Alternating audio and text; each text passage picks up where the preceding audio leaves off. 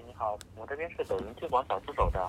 我们官方呢看到您的抖音号是比较活跃的，想邀请您给我们合作网红商家点赞加关注。每单呢会给您四到十八元人民币，每天会有几十到一百多元的任务，这个兴趣了解一下吗？嗯，没听懂，你再说一遍可以吗？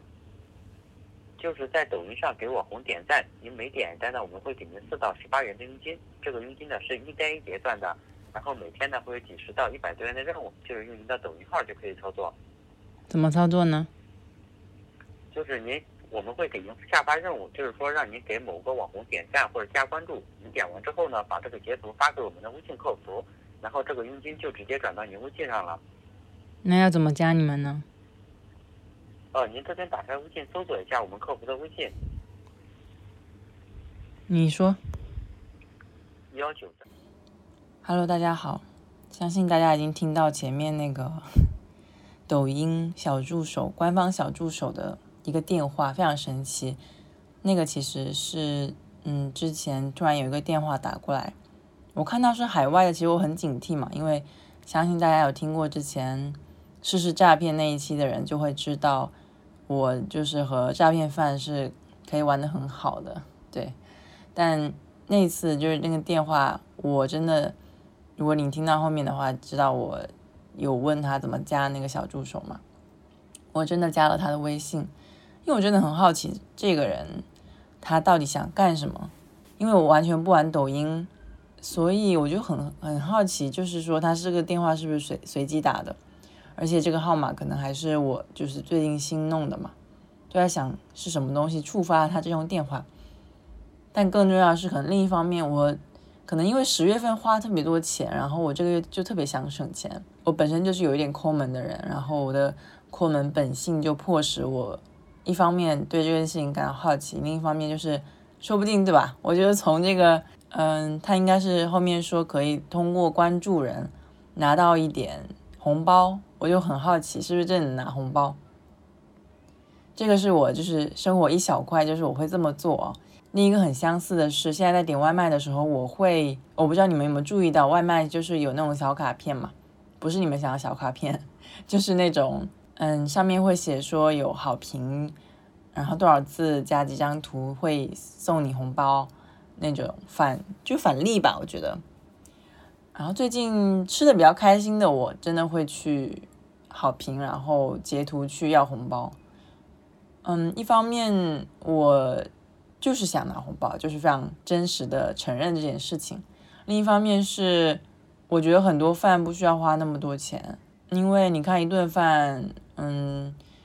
完全不加红包可能要二十，在深圳啊，二十四，二十到二十四吧，还不止。有人吃更好一点，可能要到三十块钱。我觉得没有必要，而且美团它或者大众点评提供的红包，其实你还要花钱再去买那个红包，实际上省下钱没多少，不如依靠商家他给你的优惠会更力度大一点。所以我就会真的挺认真的，就是。偷拍那个，你我说偷拍，其实心里很矛盾，是因为，嗯，我不想让同事看到我在偷拍，就是吃的东西，他让他们知道，就是说我好像是真的有在拿红包，我就觉得这是我特别拧巴的一个地方，因为，比如说，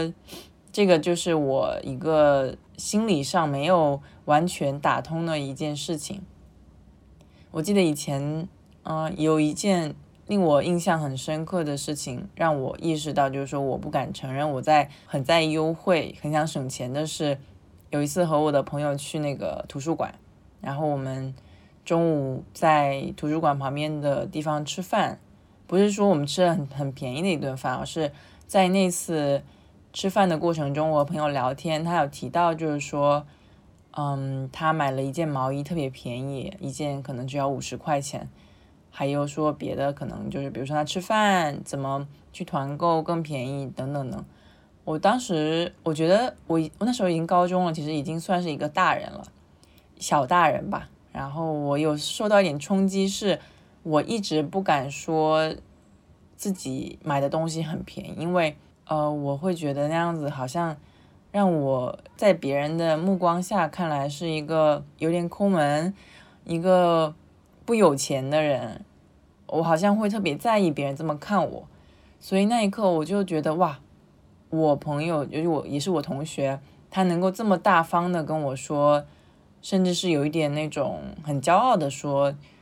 我用很低的价格买到了一个很便宜的东西，这件事情会让我觉得有冲击力。我好像没有做过这种事情，然后我也想这么自信的向别人分享这个事情。对，所以那个是我印象里比较深刻的就是说和钱的那种关系，特别是在省钱这件事情上面。与此同时，其实我身边有很多这样的朋友，而且也特别喜欢跟我分享。跟大家讲一个，就是我国庆的时候，跟我一个在北京的朋友一起出去玩，出去去重庆。然后，因为大家知道嘛，就是嗯，今年的。你各种旅游计划其实很容易被打乱，因为疫情的关系，嗯，所以我们的酒店其实订的比较仓促，或者是说被迫换了不一样的酒店，一直去打电话说愿不愿意接待我们这两个地方去的人。后来就是我朋友第一天到的时候，他就在看那个酒店的价格嘛，因为本来常理上来说，你订酒店是一天一天订的，后来他就。看了一下，可能他平时也关注这些。他看了一下，没想到一天一天的订，就是说你每天下订单去订，会比一次性订三四天更便宜。然后这个其实是有点反常理的，嗯，但他对这个发现感到非常的骄傲，就是说，嗯，可能一天就能省个十块钱，三四天就三十四十块钱，也不是说呃什么一两块这种，所以还是有一定。呃，份额的这种小钱，然后他就说他来看这件事情，后面我们我们确实就是拿到了很优惠的价格嘛，我也很惊讶，就是说，嗯，这件事情是 没想到有这样的变化。另外一个是在吃饭的时候，一般大家在吃饭可能会看一些团购的套餐什么的，他会去抖音上面搜一些团购。可能相同套餐的抖音上面会更便宜，这一点也是让我 就是比较惊讶的，因为我完全不用抖音，我没想到就是抖音现在已经搞下沉市场，想要把美团的可能一些嗯存量给拿走吧。这个市场的变化已经超出了我的想象，所以当他用很在相同套餐情况下用更低的价钱买到的时候，我也是很惊讶的，因为我平常完全不关注这件事情，就觉得。我朋友太厉害了，就是确实是实打实的一个省钱的高手，然后包括很多其他的，嗯，旅行上面吧，都是朋友在打这个经济的算盘。我就觉得我就是过得有点糙，就是不是我不精致，就是说在省钱这件事情上面，他还是需要花钱去钻研的嘛。就像豆瓣上面有非常多的小组，叫什么抠门的小组啊，或者是。那种如果是更长期目标的话，是有一个叫 FIRE F I R E，应该是 Financially Independent，呃，Retire Early 嘛，就是说你可能经济独立、早日退休的这一个小组，他们很多人也是有那种省钱，平时就特别省钱啊，精打细算过那种比较极简的生活。嗯，我之前也不是没有遇到过这么去。嗯，过日子的人，但是就是可能就是被我那个十月不小心花了太多钱冲击一下，以及我朋友的那种小算盘给嗯震撼到，所以我就在想省钱这件事情，对，然后就就不得不说到这个双十一啊，每年双十一不都越来越早嘛，然后我今年。本来不想买东西的，但是因为各种各样的原因，待会儿可以给大家听一下我在十一月四号凌晨录的一个音频，就我实在就是很生气的一个一件事情，我就把它记下来了。现在是零点三十七分，十一月四号，然后现在心情非常激动，本来我已经决定睡觉了，但我还是想要说一下，就我真的很生气，我决定把它说出来。哎，其实没什么事情，就是这两天不是双十一吗？也不是吧，就是可能最近都是双十一的这个所谓的优惠活动吧，反正就是消费主义的陷阱之一。我本来什么东西不想买的，但后面呢，你知道，就是哎，你妈叫你买一个这个，然后你突然有有东西又想这个买一下，那个买一下，也没有买很多东西啦，可能就是呃买一点像身体乳啊，还有一些平时在用的护肤品，然后也不囤，就买一瓶这种。然后呢，你知道人就是控制不住自己，看到买两百减三十，买三百减五十，你就很想去凑啊，对吧？其实就是二号晚上，呃，我就已经差不多看了一个多小时，我就想。呃，比如说买一点秋冬的卫衣啊，或者什么的，但是一直一直没看到喜欢的。我还有我的朋友 Lolo 说，嗯，就是我们怎么看了半天都没有心动的，是不是买东西不适合我？他说没有，你总比那些硬要买的人好，然后就有点安慰。但是就是这个三号的晚上，也就是刚刚过去的那个。那一天，然后我又想想说最后一天，也不是最后一天嘛，就我的心情是说，我不想再为这件事情花更多时间，我也不想去琢磨规则，我们咱们就是乖乖的凑齐，也不用再再想别的，马上买下来就好了。出现一个情况，就是大家应该也会遇到，就是买两百减三十，你就得凑这一边的；买三百减五十，你就得凑那一边的，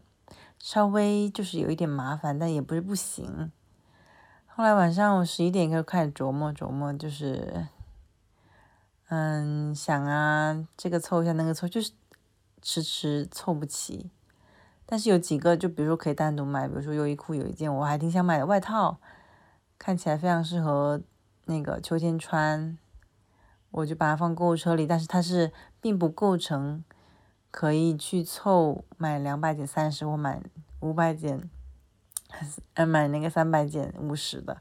但我就放着，想说晚点再算了，管他的。这事情就发生在非常着急的那一刻，就我想买的一个乳液，嗯，我在大概十一点五十八分的时候看到它，然后我就点进去，然后又有点忘记自己买的是什么型号，因为它是有分那个滋润度的，我就想退出来看一下。我后来去看的时候，它已经过了那个团购的。时间，然后已经买不到这个东西了，它已经恢复原价。OK，fine，我想说，唉，算了，我就要么我就就是，嗯，把其他的结结结账得了。结果去看那件我很想买优衣库的衣服，它居然恢复原价了，它就是立涨了那个一百块，而且还要自己付邮费。原来它是那个。团购嘛比较便宜，我就非常伤心。我就说我为了这个优惠花了这么多时间，这两天也有，现在已经凌晨十二点半。那我你看，不仅为他花了两三个小时，而且我还熬夜。我一边买护肤品一边熬夜，我觉得我像个傻子。所以我现在心情就是很生气，又有点懊悔，为什么不早一点？下单，因为我根本就不知道他四号已经没有那个优惠了，所以我就陷入了一个境地，就是我花了非常多时间研究这个优惠的事情，结果没有得到一丝的优惠，所以最后我非常生气，把我想买那零星几个东西全都结算掉了，主要也是没有优惠可以用了，不是双十一吗？怎么优惠券不能用了呢？这是令我非常非常生气的一件事情。唉，我对这些规则就是已经很疲倦了。我也非常的懊恼，为什么我再次就是成为了 这种……唉，我就我就一脚就踩入这个消消费主义的陷阱。虽然换一个角度来说。我就是省了钱，因为我没有买更多的东西，我只是把那些我本来确定要买的给结算了。但我还是觉得，嗯，可能本来我不需要花这些时间去，嗯，思考到底要买什么，要凑什么，以及就是为这个哦，我错过了优惠这件事情懊恼。嗯，它本来是那种我不该错过的那种感觉，然后它里面有一点，嗯，一些懊恼的，有一点点自责的情绪在里面，所以就是这样子。先说到这儿吧，晚安。对，事情大概是这个样子，所以，嗯，就不是说，哎，我觉得完全不能买东西了，但是就是你花了时间在研究这件事情上，结果你什么都没有拿到，并且会反过来责问自己说，为什么会花这么多时间？你本该不参加的，对吧？这个什么双十一，你本可以不参加，你真的有那么多要买的东西吗？就会这么责问自己。但另一方面，确实就是你想买的欲望还是有的。所以我觉得这个责备可能有点过于，嗯，苛责的，比较像苛责吧，没有承认自己的欲望嘛，就要么就好好做，然后我可能就有点夹在中间，既没有就是说完全的，呃，肯定自己，嗯，我就是省钱，我就什么都不买，我没有，嗯，完全就是四根清净啊，然后完全不花钱啊，那也不能就是。做到就是说，哦，我想买东西，那我就提前研究，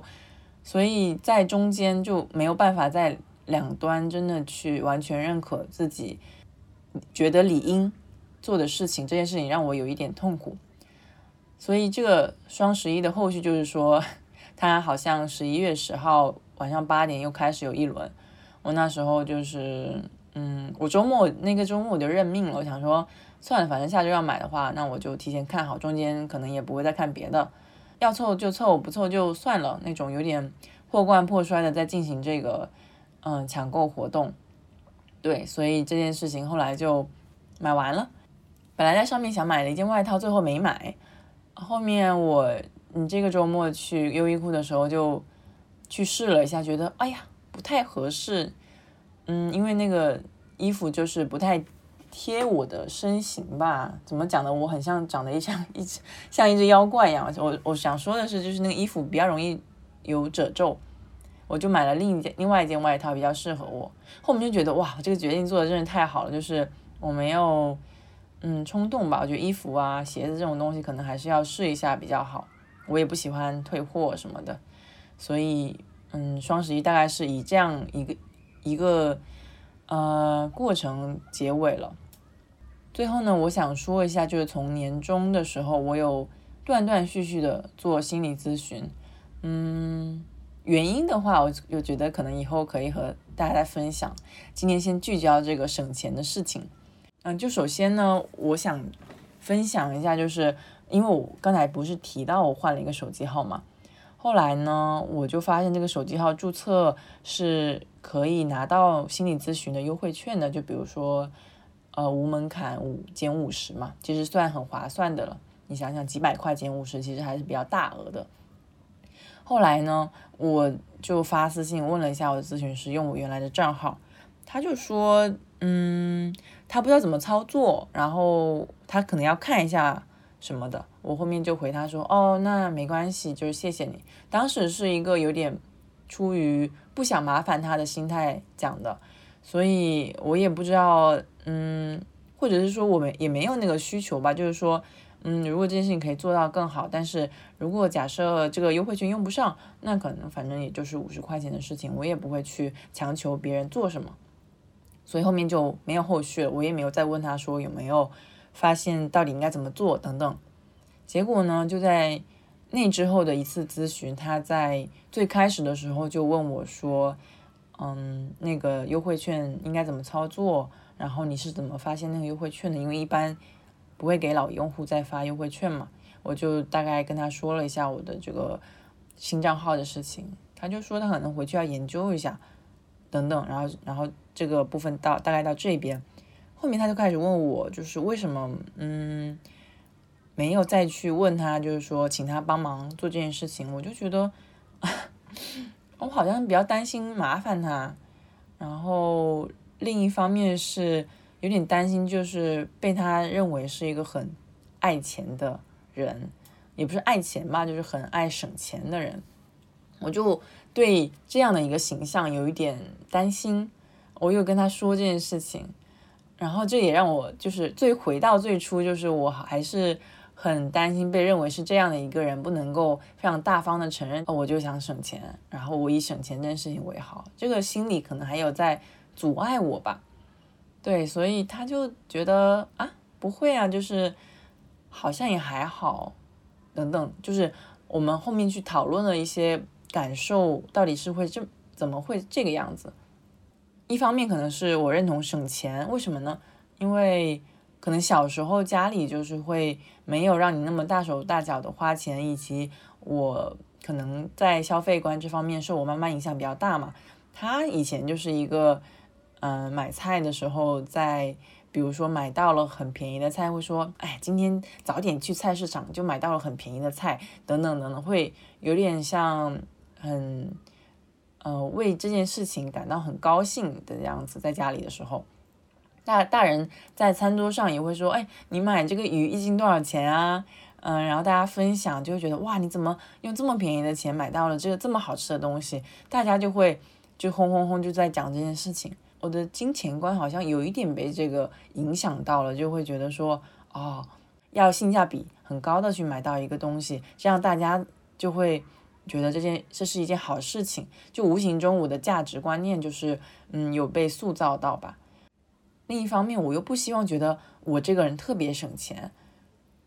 我我不知道，就是，呃，这件事情比较复杂，其实你要说源头，我其实也想不起来，可能就是。之前在就是初高中的那种时候，家呃不是家里班级上就有特别多有钱的人嘛，然后他们可能比如说非常频繁的会去补课啊。我觉得我并不是说这个补课就是有钱的象征啊，只是说嗯家长比较愿意为他们花钱，还有可能每次的假期都去旅游啊。因为我可能那时候还很少去旅游，所以就觉得很很羡慕他们，会觉得哇他们好有钱啊我。可能千万不要暴露出我，嗯，也不是家里没钱，就是我好像没怎么花钱的样子，所以就会有这种担心在。还有一件事情，我突然想到，是我以前一个朋友，就是，嗯，在一起吃饭的时候，每次都是他他先付钱，然后有时候我会就问他说这个 A A 怎么样，等等，他有时候就会说不需要，嗯。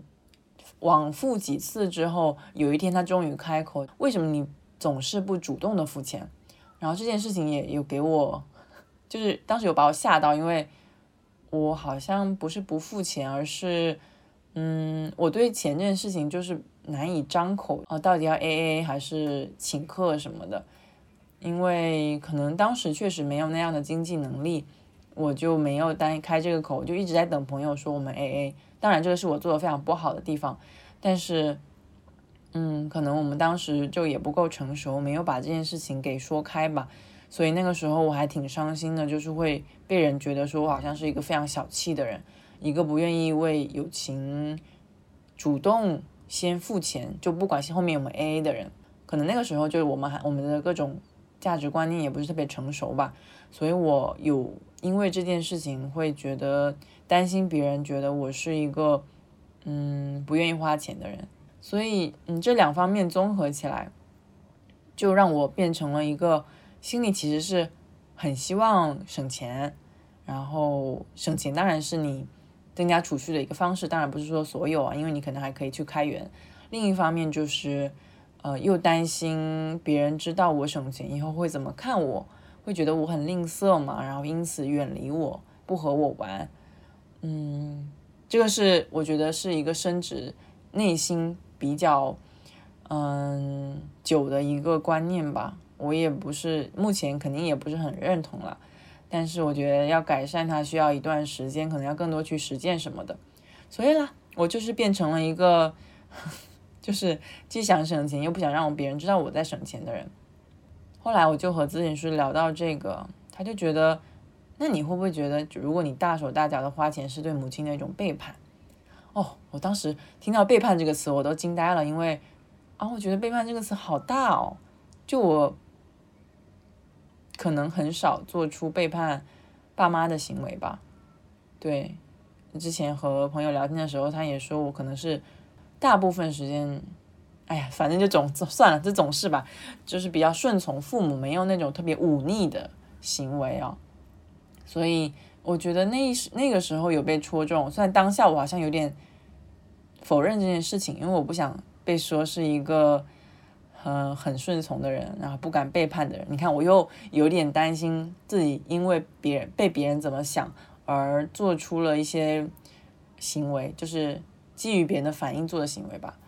嗯，我不想被误解，但是按照他们的方向来，似乎也会被误解。对，所以这是呃我可能还在处理的一个课题，因此我就把自己的很多感受放在后面。我觉得可能我现在，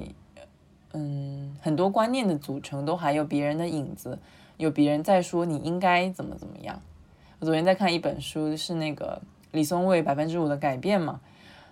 里面有一个案例是说，有一个人他我忘了具体是什么啊，我怎么会这么快就忘记？我有没有在看书？呃，那个人就是说，可能他比如说平常非常懒惰啊，然后呃。他心里有一个旁观旁观者，我觉得我相信很多人心里都有这样一个旁观者，就是会在旁边跟他说：“嗯，我觉得你应该勤奋一点，起来读书，嗯，或者是出去见见朋友等等。”就是有很多这种应该的词。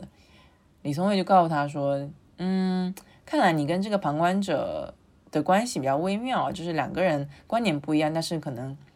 处在一个距离很近的地方，心理距离上。”所以会有这种争执，然后他就建议他说，接下来的七天，你跟你这个旁观者在对话的时候，你就跟他说，以一句话开头，就是说，呃，你认错人了，我就是怎么样，比如说我就是这么懒惰的一个人，我就是不想出门，就不想见朋友，我就不想现在锻炼，我现在我就是现在不想读书，我就想躺着，让他记录一下。哦，我觉得这个就先不说这个人后来实践怎么样，我觉得这个方法还挺。好的，嗯，有时候确实就是有一个人在说你应该怎么样的时候，就不要说和谐相处了。可能在对话的时候，你会整个人被牵引走，被那个应该牵引走，忘记了自己当下想做的事情。所以我就觉得，如果下次我会有一种担心，说，嗯，你应该，你应该 偷偷摸摸的拍那个给快递评价的照片。而不是就是比较就是随意让同事看到怎么样，我就跟他说你认错人了，我就是想要给商家评价，一我觉得他们饭好吃，二我觉得这笔钱应该是我应得的，一一餐外卖不应该这么贵，这样子，对，所以应该把自己的感受，就是你那个最先出来的感受，可能先放在前面，很大方的，就是说自己想要，然后肯定自己的需求吧。对嗯，最后就分享一期播客吧，就是 关于省钱这件事情，还蛮有意思的。那个张春酷酷酷也是一位心理咨询师，他有开了一个播客，就是同名播客吧，大家可以去搜一下。就有提到一个选题是有时花钱好愧疚，我觉得我就是经常陷入在这样的嗯情绪里面，就是觉得花钱很愧疚，我不应该花钱，我应该省钱。然后结果省钱的时候又又又会觉得，哎呀，我省的不够多，怎么样？就是，嗯，我觉得这种愧疚的情绪是来源自很多方面的吧。我自己当然非常清楚，就是我并不是没有钱去过这样的生活，而是我心里中有很多纠结的、没有想明白的、没有被肯定的部分。比如说，我就想做一个抠门的人，谁也别想让我多花一分钱。所以省钱这件事情吧，我觉得，嗯，还有很多我自己要去探索的地方。就是，嗯，当然省钱了我会非常高兴，但是没有省钱的时候，呃，我觉得应该放过自己吧。就我觉得没有什么太值得去纠结的事情，因为。嗯，我觉得和钱的关系像一面镜子吧。你愿意为谁花钱，花多少钱？你愿意不愿意为自己花钱？以及你觉得花钱这件事情占你生活的那种比重吧？我常常会花很多时间想这件事情，但我还想不明白，所以嗯，我可能还会再去探索吧。如果一件事情给你的感受更多是让你去批判自己。觉得自己不够好，应该做的怎么怎么样才更好的话，我觉得那件事情会是有问题的。对，然后希望我们下次在讨论这个事情的时候，呃，我已经是一个能够在更安然的、更自在的讨论钱这个话题的人了。然后今天小心地滑就到这边啦，谢谢你的收听。然后如果你对省钱有什么看法的话，我还挺希望在评论区里面看到的，因为并不是特别经常跟别别人谈论这件事情，因为你你懂的嘛，就是我有很多批判的情绪在里面，所以我宁愿就自己一个人闷头想着，但还是会挺希望看到别人的一些嗯观点啊，或者是交流等等。嗯，那就先这样啦，下次再见，拜拜。